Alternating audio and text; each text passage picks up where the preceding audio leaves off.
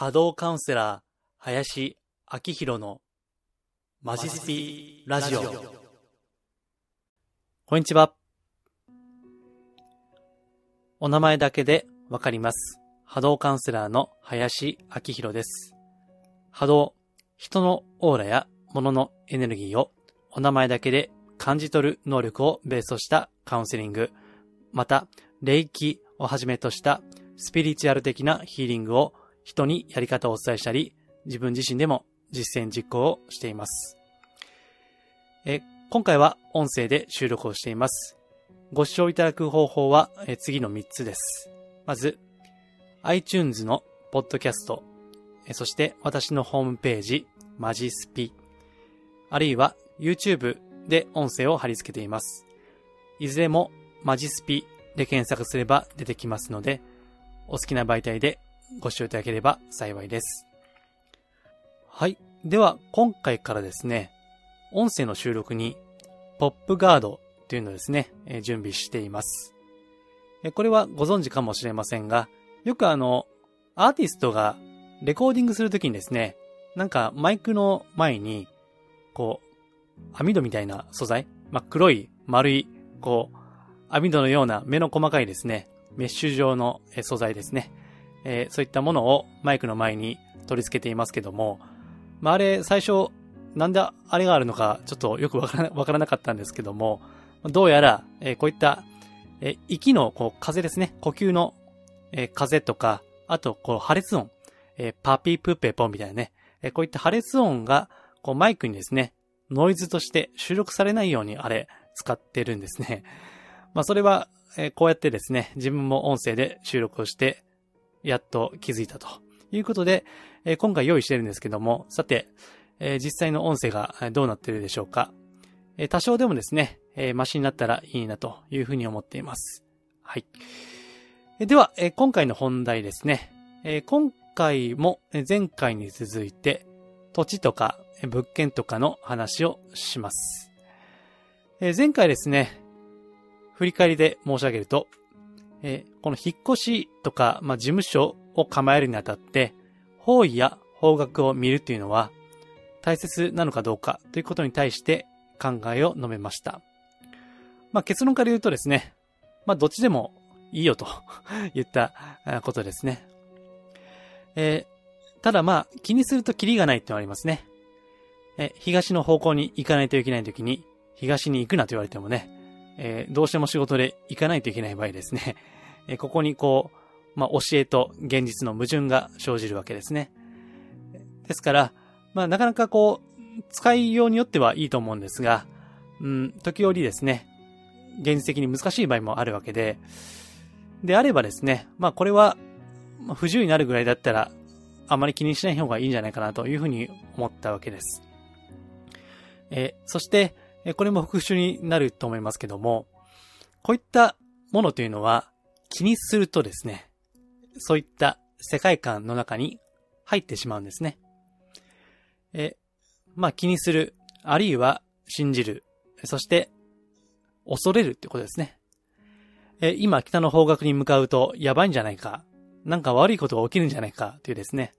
えそういった恐れを抱いているほど、それは皮肉にも実現しやすくなるわけですね。うん。ですから、別に気にするのはいいんだけども、一つ自覚として気にするとそういった占いの世界というのに入ってしまう。そこ、そこで言われていることが実現しやすくなるということですね。えこれを踏まえておけばいいのかなと思うんですね。え難しいのはですね、こう、そういった占いをされる方で、まあ、かなりの実績をお持ちの方、まあ、権威ですよね。えそういった方が言う言葉には、やはり、まあ、経験があるだけあって、説得力がありますので、えそういった先生に、例えば、まあ、南の方角行くと、まずいよと言われたら、まあ、気にしてしまうわけですよね。えあるいはですね、え意外とこのスピリチュアルな世界というのは、経営者の方に気にする方が意外と多いんですね。まあ、表だって、あの、そういったのが好きとは言わないかもしれませんが、実は結構参考にしてるっていう方がいらっしゃるんですね。でそれで、例えばですね、うん、有名な経営コンサルタントの方の中にですね、こういった方位方角は絶対見ろと、見た方がいいよという方もいらっしゃるわけですね。で、でその先生はですね、あの、ある先生をこう押してるわけですね。まあこれは占いの方が方位や方角を見る先生ですね。もう絶対に見てもらった方がいいよということで宣伝をしてるんですね。えー、これもそう、さっきと同じで、やっぱり力のある方とか権威のある方が言うとですね、あ、やっぱり自分もそうしないといけないのかな、みたいなね。まあ、気にすると思うんですよ。ですから、まあそういった世界は必ずこういった占いの世界ってのはあるんでね、うん、無理に信じろとも言わないし、無理に信じるなとも言わないんですね。まあ好き好きにやったらいいという話なんですが、まあいずれにしても、え、信じているもの、恐れているものが実現しやすいんだ。だから別に気にしなければ、そういった世界っていうのは逆に、え実現をしにくくなるということですね。えそういったことを踏まえてですね、え活用するといいのかなというふうに思っています。はい。えではですね、今回はそういった物件とか土地の件でですね、まあ私のやってることを中心にご参考までにですね、お伝えをしたいと思います。えタイトルはですね、えどうして波動の良い土地や物件を選んだ方がいいのかという話ですね。え過去にこれはブログでも書いてまして、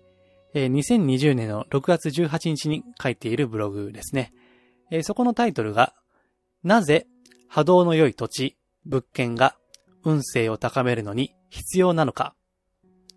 引っ越しに良い季節やタイミングはあるのか。といったタイトルでブログを出しています。YouTube や私のホームページにはですね、概要欄にリンクを貼っておきますので、必要であればご覧いただければと思います。さあ、私はですね、職業柄、まあ、いつも冒頭で物のエネルギーを見ますと申し上げていますけども、え土地や物件もよく見るんですよね。で、ちょうどこれを収録している昨日もですね、えある経営者の方から、えー、土地と物件のご相談がありました。うん。やっぱ多いんですよね、こういうのって。で、うん、別にあの、私の考えですけども、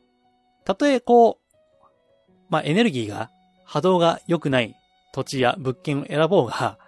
まあ、それで別に終わったわけじゃないんですよね。まあ、そ、そこに選んだら選んだで、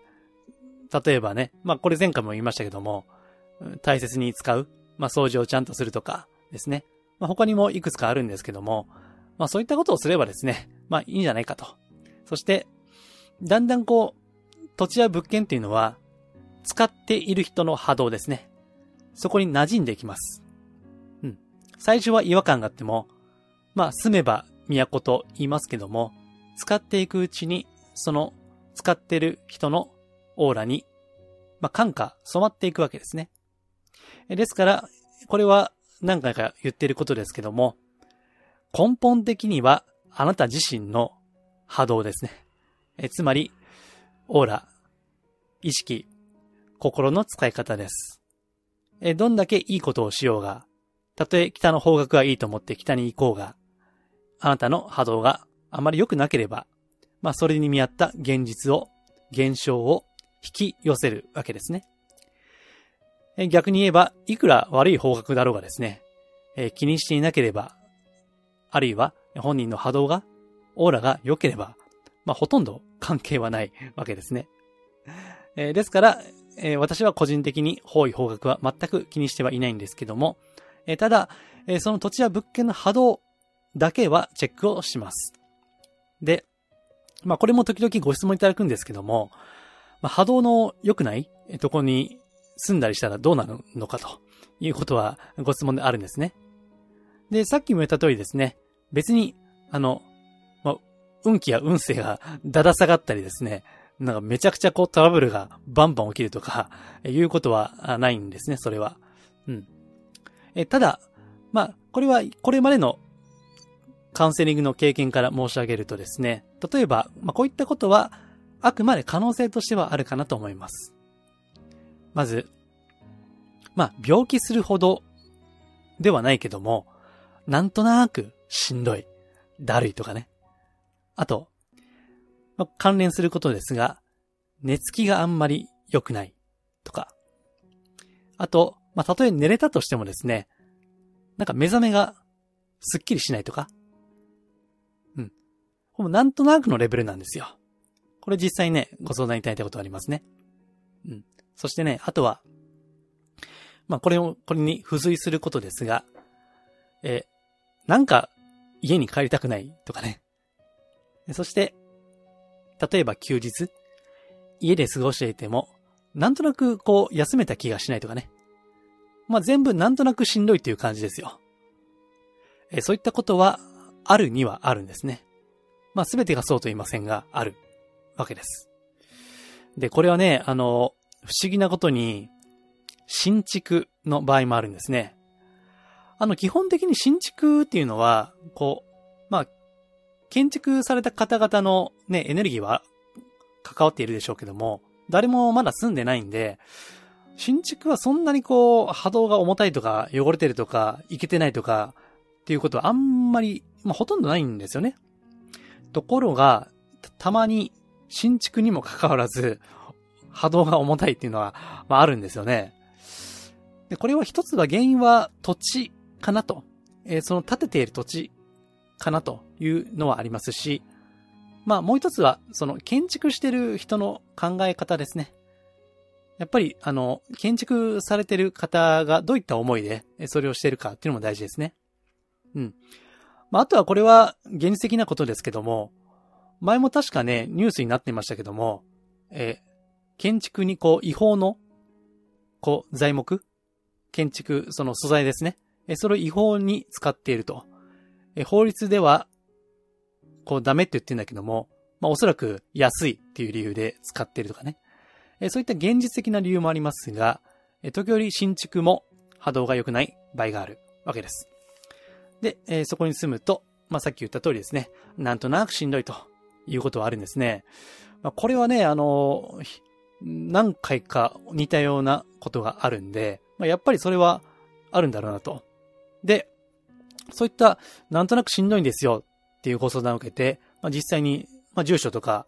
画像とかでですね、まあ、実際にあの、現地行かなくても情報があればわかりますから、それで波動を見ると、やっぱり重たい波動があるわけですね。うん。ですから、私は方位方角は個人的に見ませんし、気にもしないんですが、波動は見るわけです。それはやっぱりね、これまでの経験からですね、そういった、やっぱり良くないものを選んでしまうと、それなりの結果っていうのが、まあ、起こりやすいということがあるからですね。ですから、あの、できれば、まあ、別にね、しなくてもいいんですよ。あの、結局は自分自身のね、波動ですからね、さっきも言った通り。ですが、もし、うん、可能であれば、まあ、物件はですね、見た方がいいのかなというふうに思うんですね。でですね、えこれもご質問いただくんですが、あの、物件の波動って何見てるんですかと えいうことを言われるんですね。うん。まあ、物件のエネルギーと言ってもいいですけどね。うん、もうちょっとですね、え厳密に言うとですね、うん、空間。まあ、もっと言うと、時と空間ですね。まあ、時空なんて言いますが、え時空間の調和度を見ているわけです。時空間の調和度。ちょっと難しい表現ですけどね。まあ、簡単に言えばエネルギーなんですけども、え、これはですね、まあ、あの、これも気にするとキリがないんだけども、え、その土地のその歴史ですね。え、よくですね、都内でもですね、パワーダウンスポットなんてね いう場所があるんですね。まあ、あの、あんまりこういう名詞は出しません。過去ブログには書いた気がしますけども、あの、パワーダウンスポットってあるんですね。で、そうするとその土地にはですね、例えば、えー、戦場だったとかね、えー、あるいは、こう、処刑場だったとかね。まあ、人の血が流れているような場所、過去ですね。うん。まあ、そういった時は、気にするとキリがないんだけども、その土地の波動が良くない場合があるわけです。うん。あとは、普通の、えー、原理的なレベルですと、まあ、賃貸物件の場合ですね。前に使っていた人の波動ですね。あるいは使い方ですね。えー、そこの前の使用者が波動が重たかったりする場合、その、いわば、残りがですね、まあ、置き土産と言ってもいいですけどもね、えー、そういうのが残っているわけです。うん。ですから、そういった物件は波動がよろしくない。あるいは、これが飲食店などですね、えビジネス的な物件であればですね、その前のやっぱりこれ使用者なんですね。前の使っていた会社とか、そこに使っていた、ま、スタッフの方々とかですね、えそういった方の全体的な波動ですね、エネルギーが良くなければ、えそれまた残りがとしてですね、こう残ってしまうことがあるので、まあちゃんとですね、あの、クリーニングすれば、まあこれは、えー、原石なね、あの、まあ現状復帰みたいなことをすれば、ある程度は、まあ大丈夫なんですけども、まあ物件によってはですね、それが残ってしまうことがあって、えー、そうすると、こうさっき言った、え、時空間の調和度っていうのは、ま下がる場合があるんですね。うん。ですからね、まああの、もし可能であれば、余裕があれば、そういったのを調べてみてもいいんじゃないかなというふうに思うわけですね。はい。あ、ちなみにね、えー、これはあの、脱線しますけども、えっ、とね、最近見た物件でめっちゃ良かったのがあって、えー、それがね、皇居の近くなんですよ。うん。まあ、これはあの、もしあなたがスピーチャル好きならご存知かもしれませんが、皇居ってね、めっちゃ波動いいんですよね。まあ、天皇陛下がね、お住まいですからね。あの、あるいは皇居の近くですね。ここはほんとね、いい場所で、で、たまたまですよ。その皇居の近くの物件を見たんですよ。もうかなり良かったですね。波動がね。ただし、家賃もめちゃくちゃ高かったですけどね。うん。多分普通の生活レベルの方は絶対住めない価格でしたね。えそして次に、えこれは方位方角とちょっと近いんですけども、まあ、引っ越しのタイミングってやつですね。えこれもね、時々聞かれるんですよね。まあ、いつの引っ越しのタイミングは一番運気がいいですかみたいなことはよく、まあ、時々か、えー、ご質問いただくんですけども、まあ、私の考えは、まあ、これはもう、あの、想像できるかもしれませんが、まあ、いつでもいいですよ、というふうに 言ってるんですね。もちろんですね、まあ、年末年始とか、まあ、人が、こう、慌ただしい、バタバタする時期とかね、あるいはゴールデンウィークとか、そういった時期は常識的に考えて、まあ避けた方がいいと思いますけども、まあそうでなければ別にいつでもいいですよというふうに言ってるんですね。ですから、よく言われる通り、思い立ったが吉日なわけです。これが、例えば占いの方面ですとね、例えば、まあこれ、音声を出すのはこれ9月ですから、いや、引っ越しはね、11月の方がいいですよと。11月がベストですねと。いやいやいや。いや、今年はもうちょっとね、あんまり運勢が良くないんで、じゃあ、えー、来年の2月ね。まあ節分で、こう、う、運気運勢が全体のね、それが変わるって言われますから、来年の節分以降がいいですよ、とかね。占いに行くと、こういったことを言われることがあるんですが、まあ別に、いつでもいいですよ、それはね。思い立ったが吉日なんですね。というのもですね、これはそもそも時間とは何かというですね、根本から考えればわかる話なんですね。え時間とは何でしょう？まあ、これは哲学的に考えればね、本当すごい難しいテーマではあるんですけども、まあ簡単に、すっごい簡単に言うと、時間っていうのは、今ですね。今だけが時間ですね。ですから、過去はない。未来もない。あるのはただ現在だけなんですね。過去に思いを馳せるのも、未来をイメージするのも、すべて現在ですね。ですから、原則としては時間はただ現在しかない。まあ、これを永遠の今というと思います。そういった現在の連続、これが時間の本質です。となると、別に、まあ2ヶ月後はいいですよとか、いうのもですね、これは方便ですね。うん。本質ではないわけです。もちろん、さっき冒頭で言った通りですね、それを気にする人にとっては、それが現実になりやすいんですね。ですから、